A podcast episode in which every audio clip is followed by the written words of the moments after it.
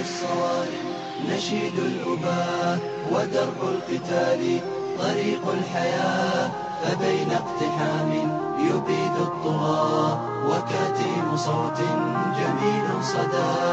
صليل الصوارم نشيد الأباء ودرب القتال طريق الحياة فبين اقتحام يبيد الطغاة وكاتم صوت جميل صدى.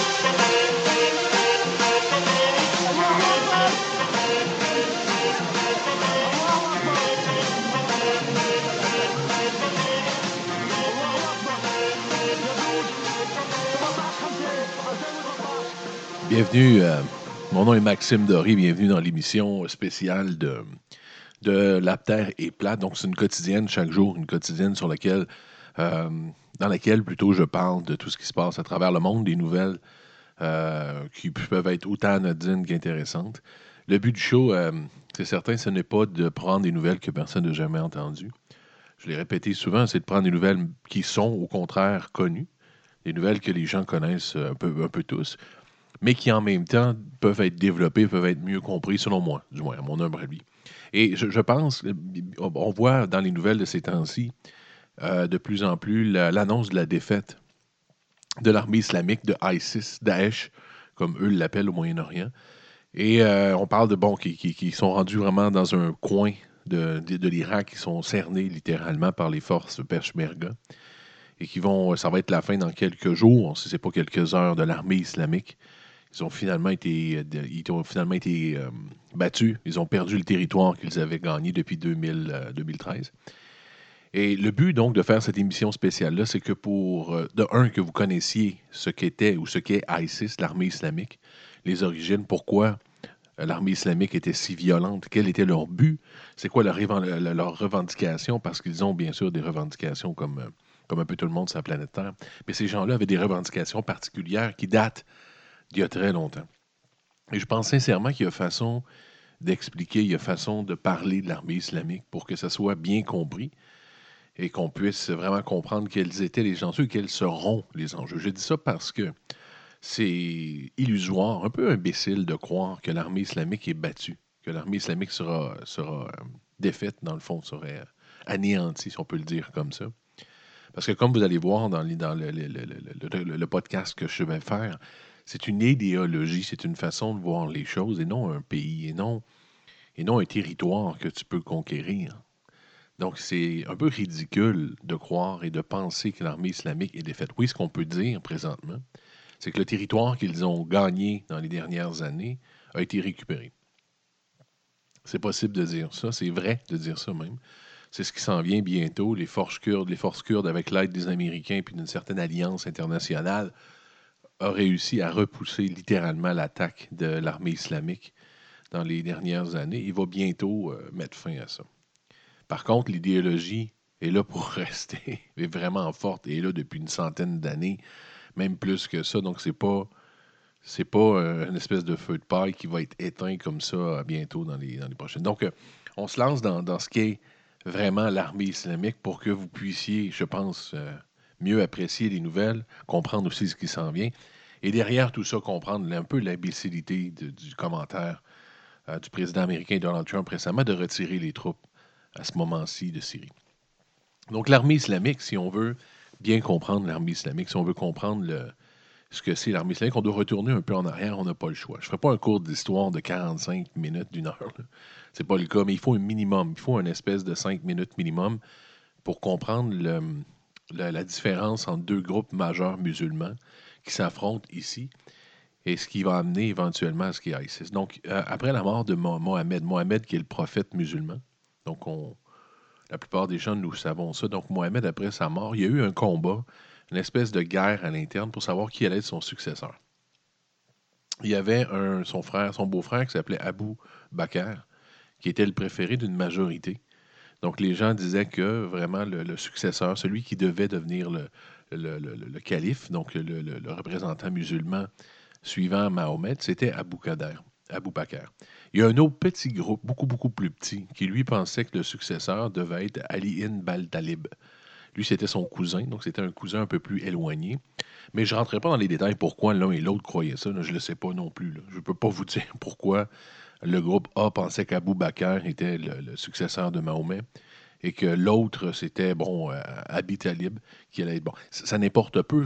L'important de savoir, c'est qu'il y a eu une dissension, il y a eu une espèce de split à ce moment-là. La majorité qui croyait Abou Bakr ont gagné.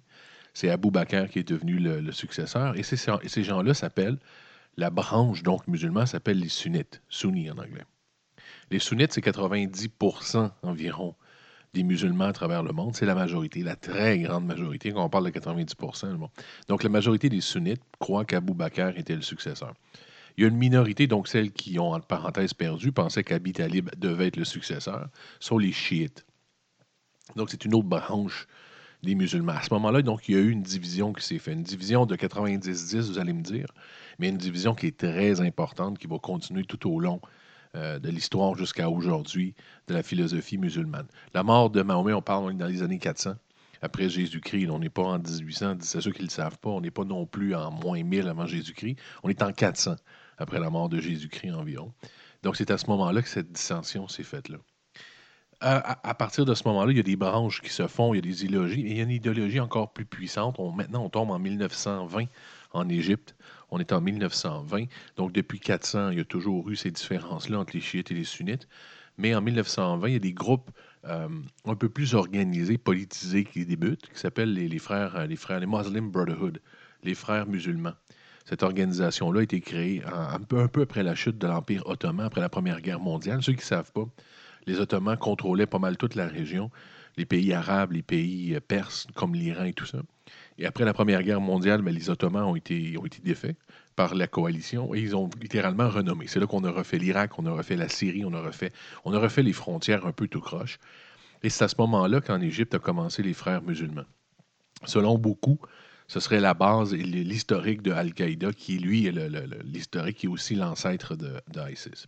Donc, ce serait, ce serait la portion histoire un peu pour qu'on puisse se situer. Donc, si on, si on, si on répète un peu ou si on rappe tout ça, il y, a eu une, espèce de scission après la mort de Mahomet entre les chiites et les sunnites, n'ont pas la même philosophie, la majorité étant sunnite, et une, partie un peu plus active, un peu plus politique à partir des années 20, après la chute de l'Empire ottoman, qui se crée, qui sont les frères musulmans. Donc à ce moment-là, vous avez pas mal la, la base, je pense, pour comprendre qu'est-ce qui va arriver beaucoup plus tard en Irak et qu'est-ce qui va, mener à la création de l'armée islamique. Alors, on arrive finalement à la chute de Saddam Hussein. Saddam Hussein, qui est un dictateur qui a été placé là, sa famille, ses ancêtres ont été placés là. On parlait tantôt, après la Première Guerre mondiale, les pays comme surtout l'Angleterre, les États-Unis, la France se sont amusés à refaire les frontières du Moyen-Orient. Après avoir gagné, dans le fond, défait l'Empire ottoman, comme on disait, qui était propriétaire de pas mal toutes les terres, on a refait des frontières. Les frontières, malheureusement, ont été faites un peu tout croche. On n'a pas vraiment regardé ou pensé à qui était qui. Les idéologies, surtout les idéologies, euh, les, croyances religieuses qui étaient qui, fait foi tout au Moyen-Orient. Donc, on a mélangé un peu tout ça. Et en plus d'avoir mélangé tout ça, on a foutu un dictateur dans chaque pays, quelqu'un qui était qui nous était qui nous était favorable, si on peut. Parce qu'au lieu de dire, ben, écoutez, on vous donne votre territoire, l'Irak, mais élisez votre propre, élisez votre propre dirigeant. Mais on a mis un dirigeant qui nous, qui nous écoutait un peu, donc des dictateurs. C'est ce qui est arrivé à cette époque-là. En 2003, donc les Américains arrivent, font, euh, font tomber, euh, font tomber donc euh, notre ami Saddam Hussein, qui est là depuis longtemps, son père était là depuis longtemps aussi. Lui qui est un Bahat, le parti Bahat, Bahatiste en anglais, c'est leur philosophie musulmane, les Bahatistes.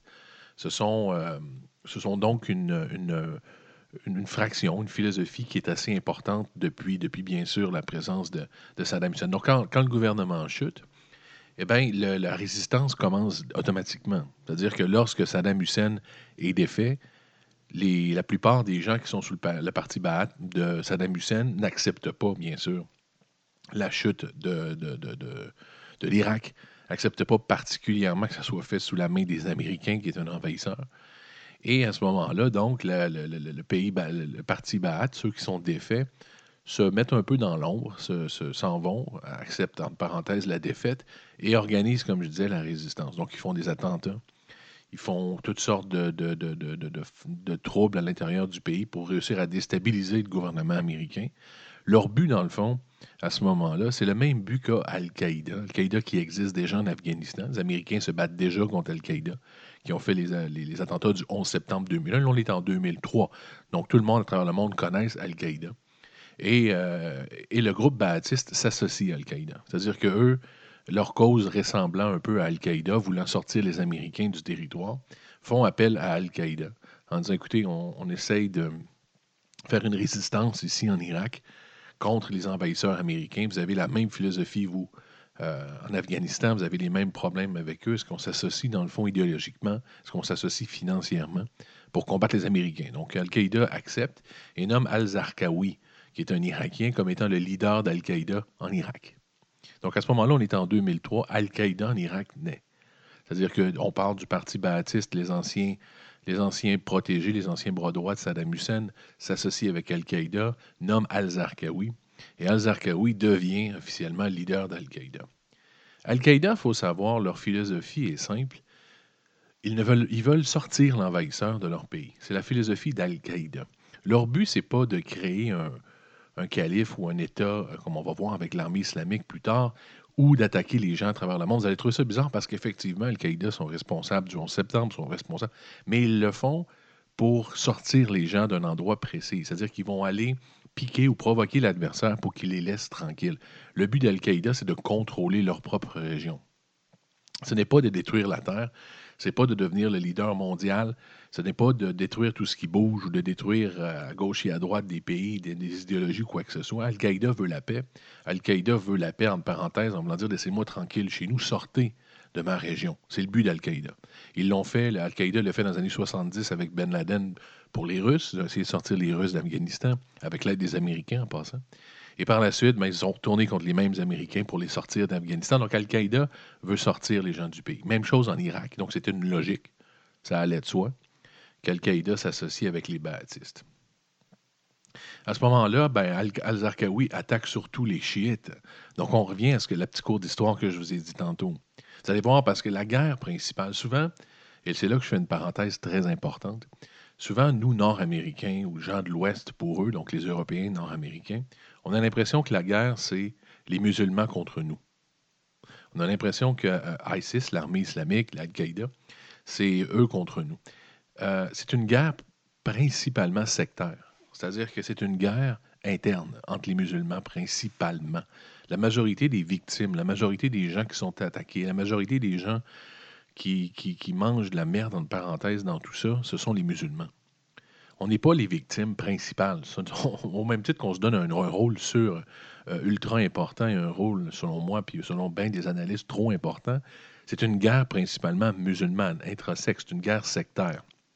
Donc, Al-Qawi, Azarkawi, le dirigeant d'Al-Qaïda en 2003, celui qui fait la guerre contre les Américains, déclare automatiquement la guerre aux chiites. Donc, effectivement, on en parlait, comme je reviens à ce que je disais tantôt, à ceux qui n'avaient pas la même philosophie après la mort de, de Mahomet. À ce moment-là, ben, la rébellion, rébellion s'organise et on ramasse un village qui s'appelle Hamadi en Irak et on en fait un peu notre siège social pour Al-Qaïda en Irak. C'est-à-dire qu'on prend le contrôle de Hamadi. Et à ce moment-là, le gouvernement essaie de négocier. Parce que les Américains, ça ne leur tente pas nécessairement, ni les Irakiens. L'Irak n'est pas encore assez solide pour commencer à se battre. Et on essaye de, négocier avec eux. On essaye de leur donner certaines concessions, leur donner certains territoires, Al-Zarqawi en question. Et finalement, à chaque fois qu'on leur donne des concessions, à chaque fois qu'on accepte certaines négociations, on se rend compte que ça change tout le temps et ça revient tout le temps. Éventuellement, on réalise que ce qu'ils veulent, c'est littéralement que tout le monde foute le camp d'Irak. Et comme on expliquait tantôt, c'est le but d'Al-Qaïda en Afghanistan, c'est le même but en Irak. Donc, on faisait de négocier était un peu ridicule, sachant que ces gens-là, ce qu'ils veulent, c'est que les gens foutent le camp. Ils veulent prendre le contrôle de l'Irak.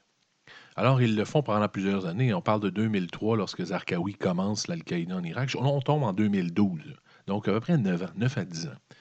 9-10 ans d'attentats, 9 à 10 ans de, de combat, de résistance contre les Américains. Donc, c'est là qu'on voyait plusieurs morts, plusieurs attentats terroristes. On voyait des, des autos piégés, on voyait des snipers qui tiraient des Américains. C'est Al-Qaïda à ce moment-là qui faisait une certaine résistance avec le parti Ba'ath, l'ancien parti Saddam Hussein, sous la direction d'Al-Zarqawi. On arrive en 2012. En 2012 commence de grandes, une année euh, assez importante en Irak de manifestations sunnites. C'est des grandes manifestations sunnites de 2012. Ça dure à peu près un an. C'est-à-dire que les gens sont dans les rues euh, jour après jour et manifestent, veulent le contrôle sous le sunnite. On, se rappelle tantôt, les chiites, donc, et les sunnites sont, la raison pour laquelle tout ça existe. Et les sunnites prennent la rue en disant on est la majorité. On se rappelle tantôt, on disait que 90% sont sunnites, 10% sont chiites.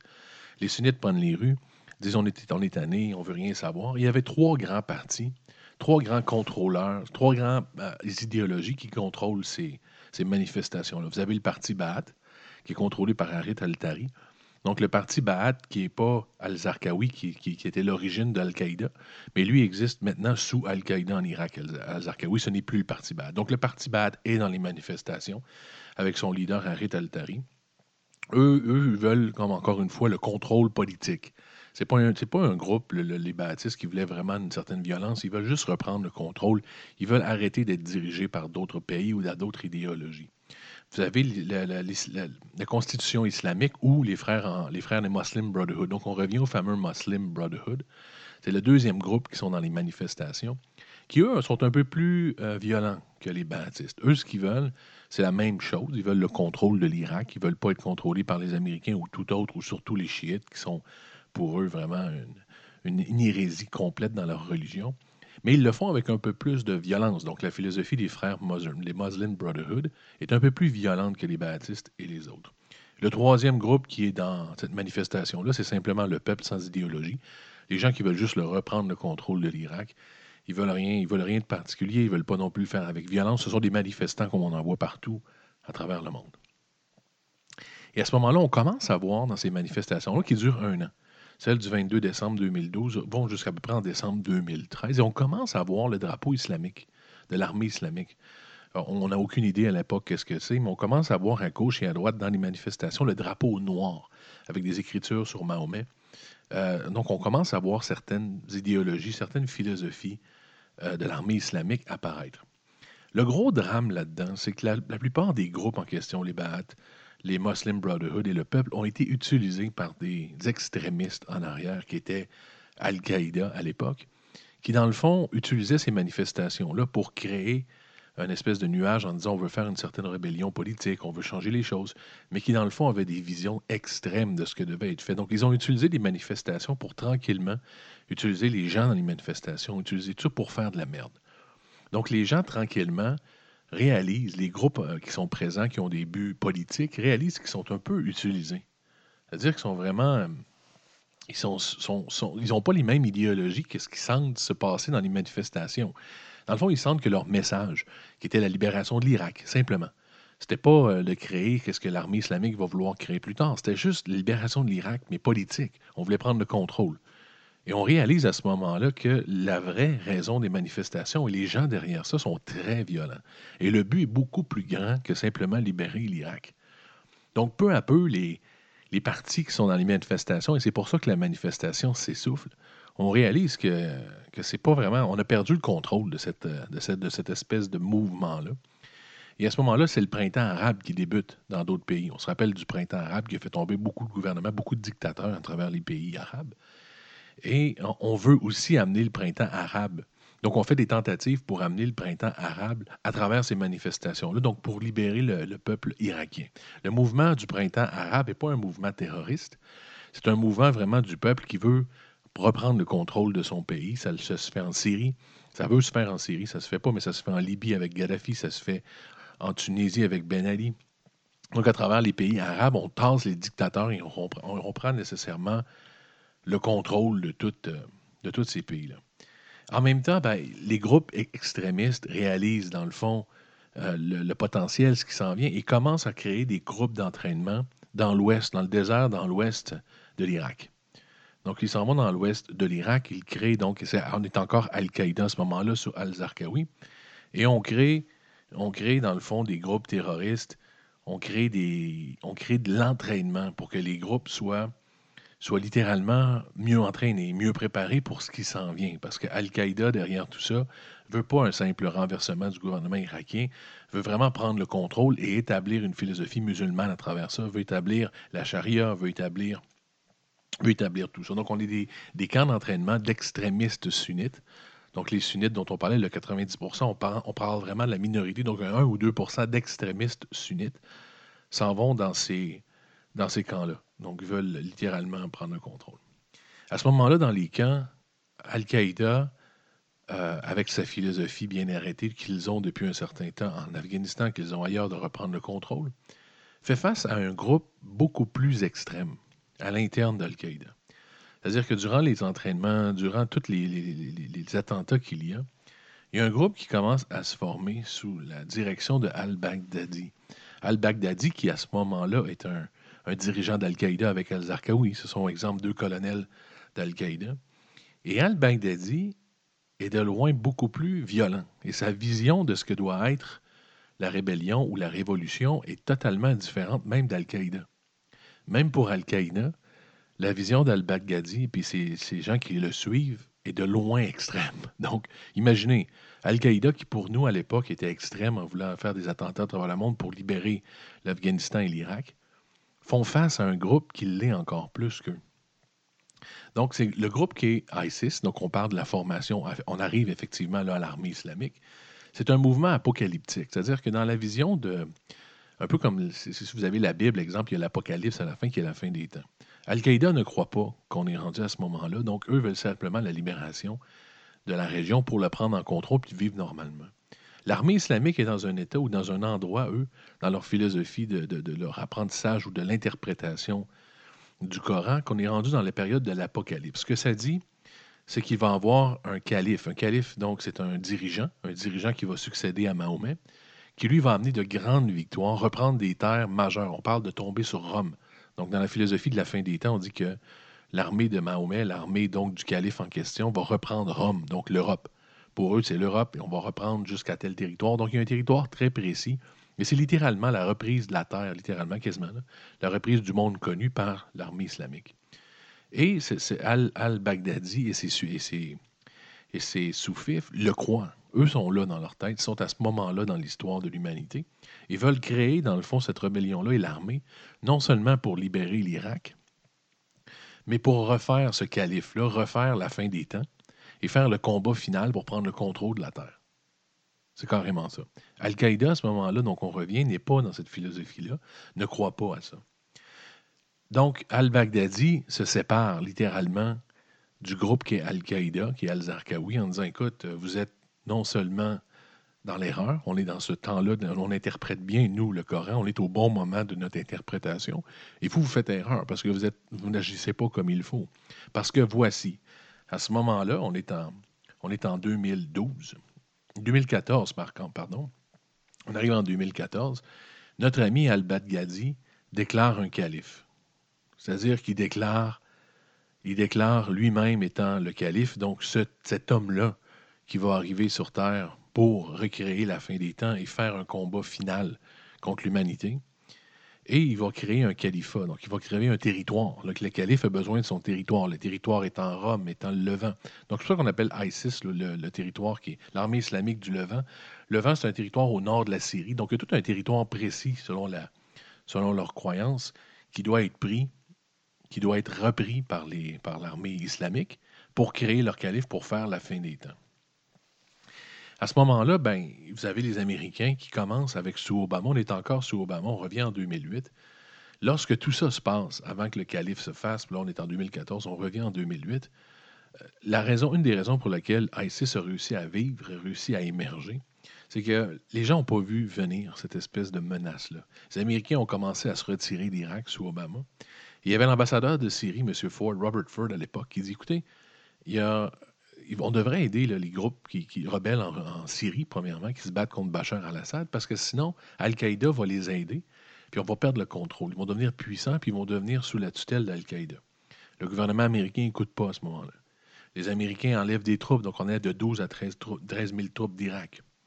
Et tout au, courant de ça aussi, le président Malaki, donc le président qui est en Irak, commence à expliquer et à envoyer des messages d'urgence aux Américains. On revient tantôt lorsqu'il y avait des manifestations, lorsqu'il y avait les attentats sur Al-Zarqawi. On expliquait qu'il y avait des camps qui se faisaient de plus en plus dans le nord-est, nord-ouest, comme on disait tantôt, et que c'était sérieux, qu'il vraiment il y allait avoir de la merde et que les Américains devraient aider, devraient faire des. Les Américains ont fait seulement 10 frappes en deux ans. n'ont vraiment pas pris au sérieux la menace qui arrivait au nord-ouest et le, le groupe qui est en train de se créer. Donc le gouvernement irakien, essayant de faire ce qu'ils peuvent, essayait d'agir, mais n'avait pas les ressources. C'était un pays trop jeune après la chute de, Saddam Hussein pour réussir à faire quoi que ce soit. Donc on revient au calife de notre ami al-Baghdadi. Donc leur guerre commence, ils commencent à prendre du territoire au nord de l'Irak. On part de Mossoul et on s'en va en Syrie, sauvegarder une carte, et on commence à ramasser du territoire. C'est là que nous, on a commencé à voir et entendre parler de l'armée islamique. Vous vous rappelez, ils prenaient du territoire à une vitesse folle et l'armée irakienne se sauvait. Parce que les Irakiens, à ce moment-là, et tous les croyants qui ne croyaient pas comme l'armée islamique, ont déclaré une fatwa. Très important, ils ont déclaré la guerre à ces gens-là. Donc quand je vous dis que c'est une guerre entre musulmans, c'est une guerre entre musulmans. C'est pas, on n'est pas la principale victime ou le, target, si on veut, ou la cible de ces gens-là. C'est entre eux. Donc, les gens qui ne croyaient pas comme Al-Baghdadi, les gens qui ne croyaient pas que c'était l'Apocalypse et qui en devaient créer un calife, déclare une guerre contre eux en disant Vous avez une mauvaise interprétation du Coran, nous allons vous défaire. Donc, quand tu déclares une fatwa dans le monde musulman, selon le Coran, tout homme, après, dans l'âge de combattre ou dans la capacité de combattre, doit venir combattre. Donc, des millions, des millions de personnes sont parties d'Irak, sont arrivées un peu de partout et sont allées aider les Irakiens contre l'armée islamique. L'armée islamique, de son côté, fait la même chose, déclare un calife encore plus grand qu'une fatwa en disant c'est la fin des temps. Tous ceux qui croient comme nous, tous ceux qui sont des vrais guerriers, des vrais croyants de Mahomet, venez nous rejoindre parce qu'on va ramasser le territoire et on va faire tomber Rome. Donc à ce moment-là, vous avez deux philosophies musulmanes qui s'affrontent. Les Américains n'interviennent pas encore, regardent tout ça aller un peu stupéfait.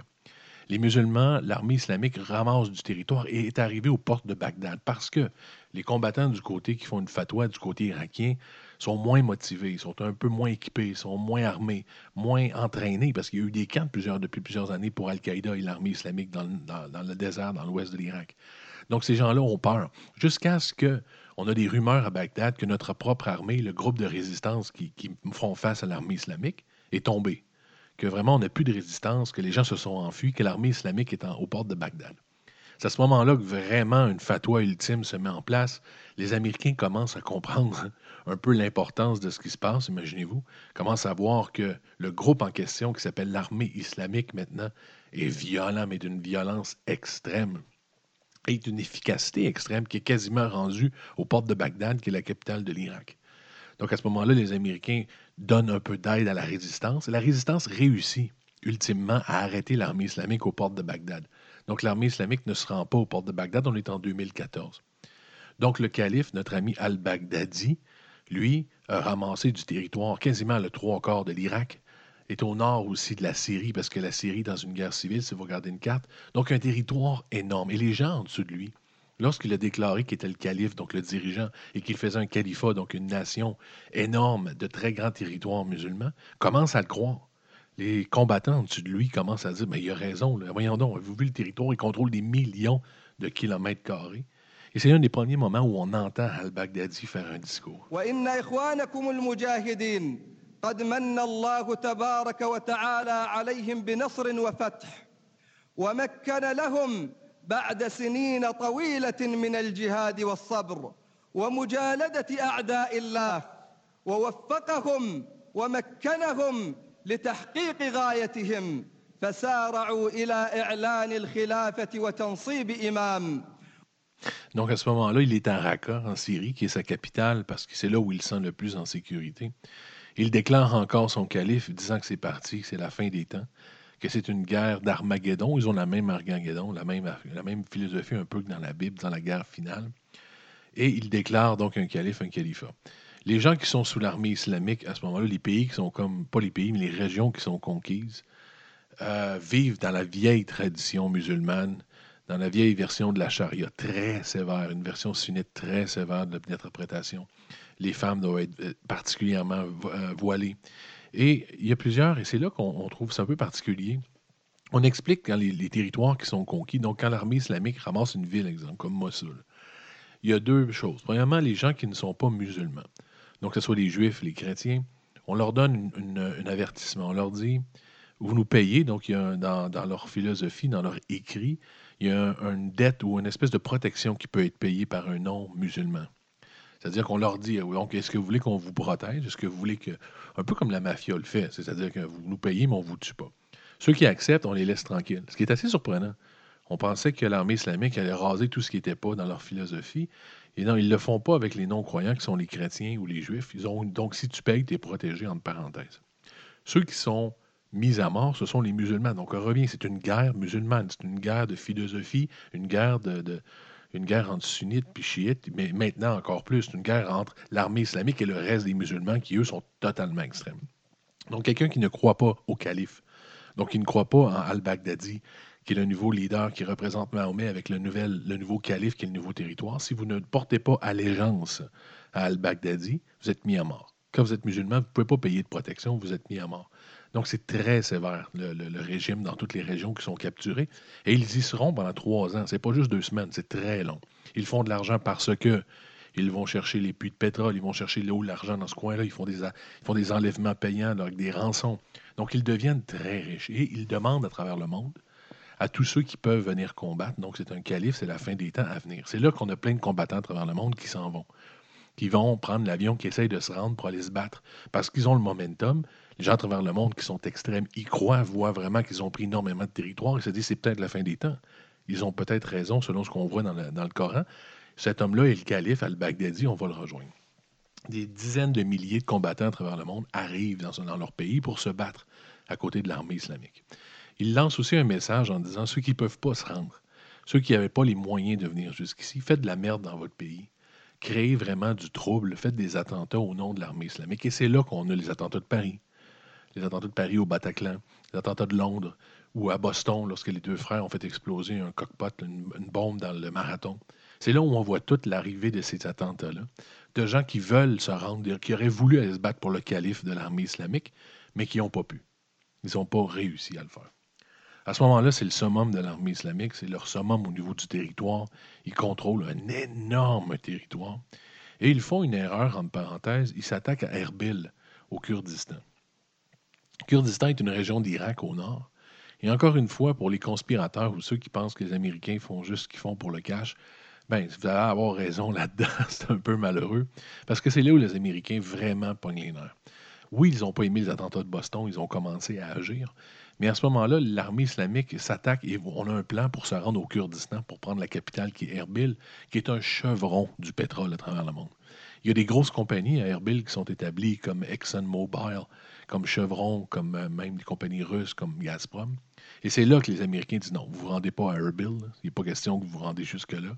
C'est notre capitale du pétrole. Vous pas. Alors les Américains envoient des troupes et de l'aide aux Irakiens profondément. Ils font des, ils commencent la guerre officielle. Donc c'est l'annonce de Barack Obama de dire mais écoutez, on fait la guerre officiellement à cette armée-là, qui est l'armée islamique.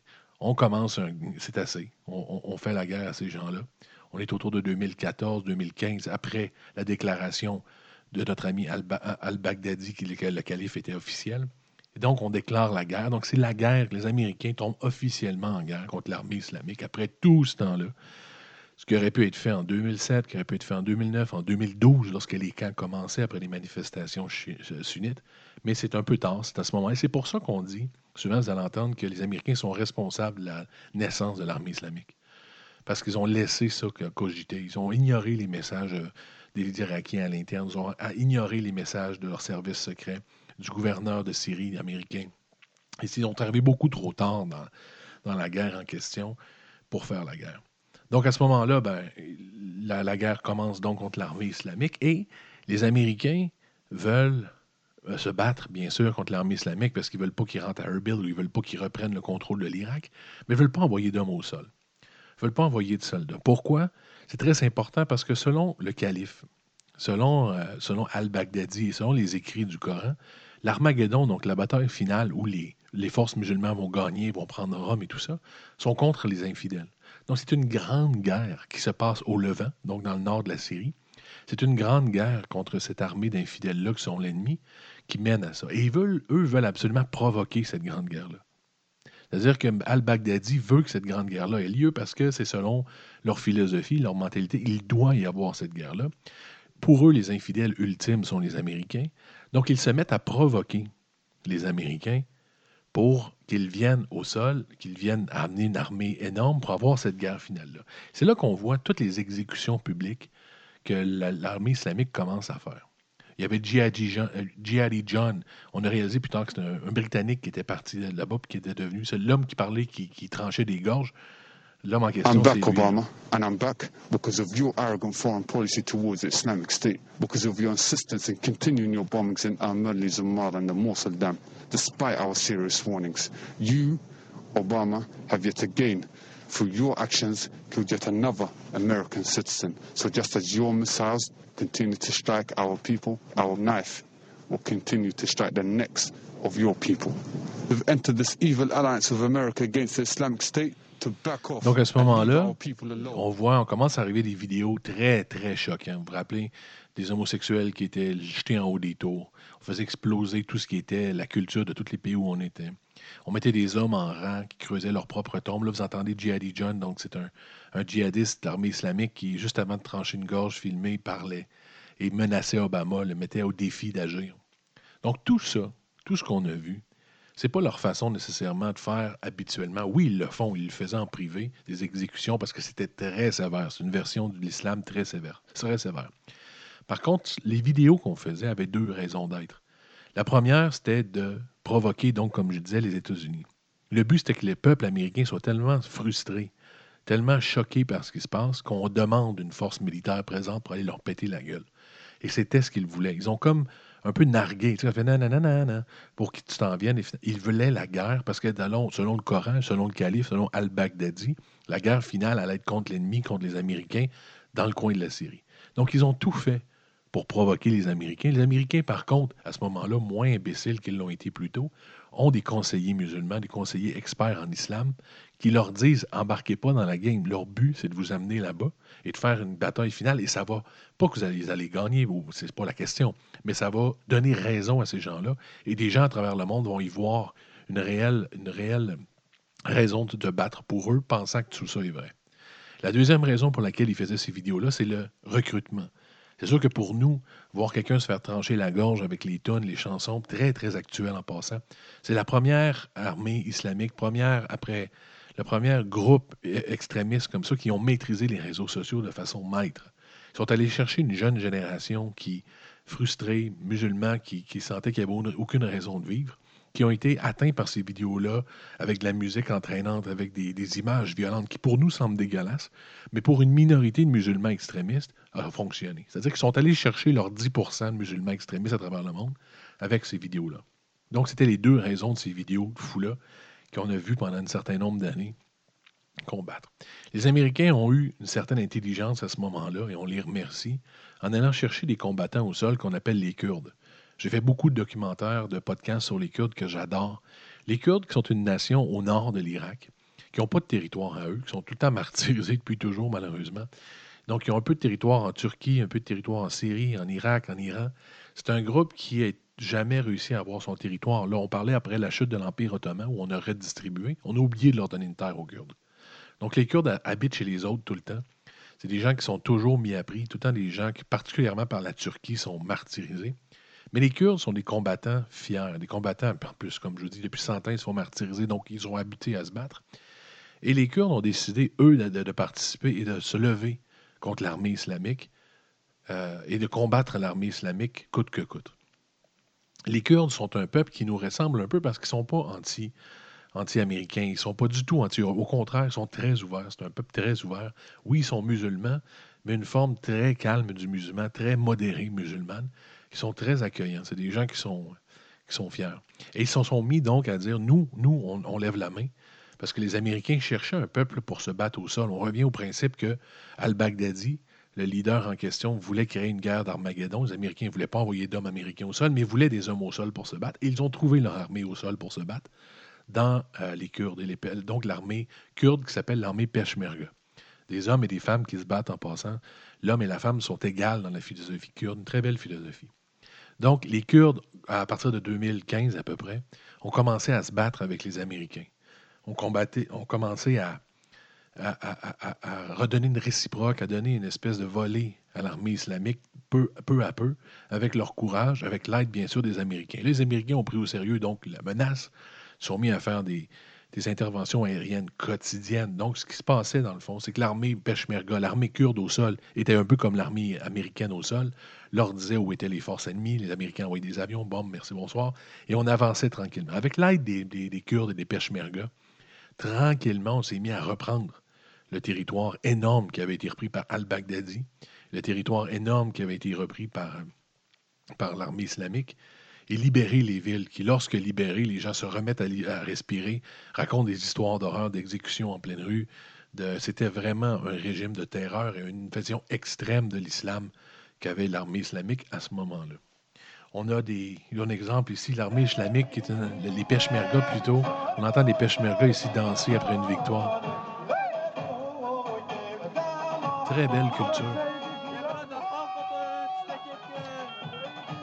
Ce sont des combattants très courageux qui, pendant des années, avec l'aide des Américains, ont vraiment botté le cul de l'armée islamique. À ce moment-là, la problématique pour l'armée islamique et al-Baghdadi, c'est que le calife et l'image que tu donnais ne fonctionnent plus, fonctionnent de moins en moins, parce que tu étais supposé grandir, aller battre Rome, donner une volée d'Armageddon à l'ennemi qui sont les Américains. Et là, c'est les Peshmerga qui te donnent une volée avec l'aide, bien sûr, des Américains, mais tu perds du territoire tranquillement. Par contre, leur message ne change pas. Réussissent à recevoir des gens, font encore des attentats à travers le monde, réussissent à, encore attirer un peu l'attention en faisant des vidéos dégueulasses d'exécution à travers le monde et, en faisant de la merde comme ils le font. Et tranquillement, petit peu par petit peu, jusqu'à ce qu'on arrive à la nouvelle dont on parle, qui a lancé cette, cette émission spéciale, dire que l'armée islamique n'a plus que quelques kilomètres carrés de territoire. C'est-à-dire que les, les Peshmerga, à coups de milliers de morts, euh, cette, armée de Kurdes-là qui se sont battus fièrement avec l'aide des Américains, qui ont donné à al-Baghdadi une volée et sa gang d'islamistes fous, qui, dans le fond, faisaient une guerre sectaire intra-musulman, on se rappelle. Rappelez-vous, le principal objectif de ces gens-là, ce n'est pas vous. Le principal objectif, c'est eux, c'est de purifier l'islam, c'est de faire un énorme pays, donc un énorme califat, sous le dirigeant qui est al-Baghdadi. Et là, ils sont rendus qu'un mini, mini, mini territoire. Les Peshmerga ont réussi à les, les amener dans un coin. Il ne reste plus du tout de leur califat, il ne reste plus de territoire, ils sont complètement détruits. Et on vient à la nouvelle et on vient à l'annonce du président américain Donald Trump. knocking the hell out of ISIS. We'll be coming out of Syria like very soon. Let the other people take care of it now. Very soon. Very soon we're coming out. We're going to have 100% of the caliphate, as they call it, sometimes referred to as land, taking it all back quickly, quickly. Et l'annonce du président Trump, qui est vue par beaucoup et par votre animateur comme l'annonce la plus imbécile de l'histoire de l'humanité. Pourquoi? Premièrement, les Kurdes se voient abandonnés. Les Kurdes qui sont battus avec nous pendant euh, des années, qui ont réussi à kicker l'armée islamique, c'est aussi que, je vous rappelle, depuis des années, ils sont martyrisés, eux, par les Turcs, ils sont martyrisés par les Iraniens, martyrisés par les Irakiens, martyrisés par les Syriens. Et là, après avoir battu, s'être battu avec nous, avoir donné des milliers de vies pour combattre l'armée islamique, on fout le camp. Donald Trump annonce que c'est terminé, l'armée islamique est battue. Comme je vous expliquais tantôt, il n'y a plus de territoire, le calife, il en a parlé dans le discours, est terminé. On fout le camp. Donc, les gens qui sont là. Donc, on laisse les Kurdes dans leur merde.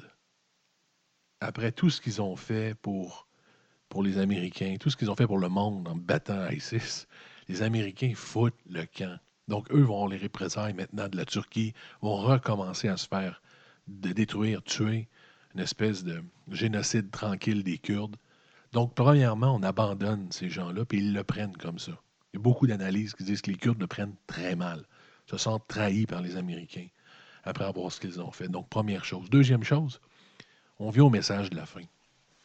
Vous avez bien compris, je pense, en analysant quelle était la guerre, quelle était la raison d'être de l'armée islamique. Et l'armée islamique, ce n'est pas un groupe qu'on appelle l'armée islamique qui maintenant est défait parce qu'il n'y a plus de territoire. C'est une idéologie islamique, une idéologie extrême, bien sûr, qu'un 10-15 des musulmans, mais on parle de 2 milliards de musulmans dans le monde.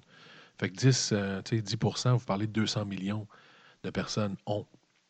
Une idéologie qui ne va pas mourir parce que le territoire est terminé. Les mêmes euh, les mêmes dires, les mêmes écrits sur la fin des temps sont encore là. De dire qu'il va y avoir un combat final, un territoire complet qui va être pris par l'armée islamique, pas par l'armée islamique, mais par l'islam sous le nouveau calife, et qu'on va faire tomber Rome. Ça n'arrêtera jamais. Cette philosophie-là est là, est là pour rester. Un homme du nom d'al-Baghdadi a essayé avec une armée extrême qu'on appelait l'armée islamique, mais c'est un essai parmi tant d'autres. Cette idéologie-là est là pour rester pour toujours. Ce n'est pas terminé, ce sera jamais terminé. On va toujours maintenant redevenir des groupes plus extrêmes qu'Al-Qaïda, peut-être même plus extrêmes que, que l'armée islamique pour encore plus choquer, pour déclarer cette fameuse guerre finale-là qu'ils veulent faire dans ce coin-là. En passant à al-Baghdadi, le leader de l'armée islamique, euh, a été mis à prix depuis longtemps. Euh, beaucoup de rumeurs. Je pense 7-8 fois, on a dit qu'on avait réussi à l'assassiner. Les Russes ont dit bon. Et il y a eu un message encore récemment qui est sorti, donc il n'est pas mort. Al-Baghdadi est encore en vie. On ne sait pas exactement où. Il y a une, sa tête est mise à prix pour 25 millions de dollars. Donc, euh, même à ça encore, là, un peu comme Ben Laden, on va bien sûr un jour réussir à tuer Al-Baghdadi, c'est inévitable. Mais qu'est-ce qui s'en vient plus tard? Ben, ça va être un Al-Baghdadi 2, une nouvelle armée islamique qui va essayer encore une fois d'aller accomplir l'ultime l'ultime finalité musulmane qui est la fin des temps et du nouveau calife et du nouveau califat. Donc, euh, voici, c'était pour, euh, c'était vraiment l'analyse et la description de ce qu'est l'armée islamique. Peut-être une image sombre de ce qui s'en vient parce que c'est pas fini. On a battu, je pense, une, une tête du, dragon à 7-8 têtes, mais c'est pas fini. Ça va être encore comme ça pendant très longtemps, parce que cette philosophie-là et cette façon de voir la, religion islamique est là pour rester. Et comme je vous dis, encore plus triste à l'interne pour les musulmans, parce que ça reste, tout ça, tout ça reste une guerre sectaire, une guerre intra-musulmane pour le contrôle de la religion musulmane. نشيد الأباء ودرب القتال طريق الحياة فبين اقتحام يبيد الطغاة وكاتيم صوت جميل صدى. صليل الصوارم نشيد الأباء ودرب القتال طريق الحياة فبين اقتحام يبيد الطغاة وكاتيم صوت جميل صدى.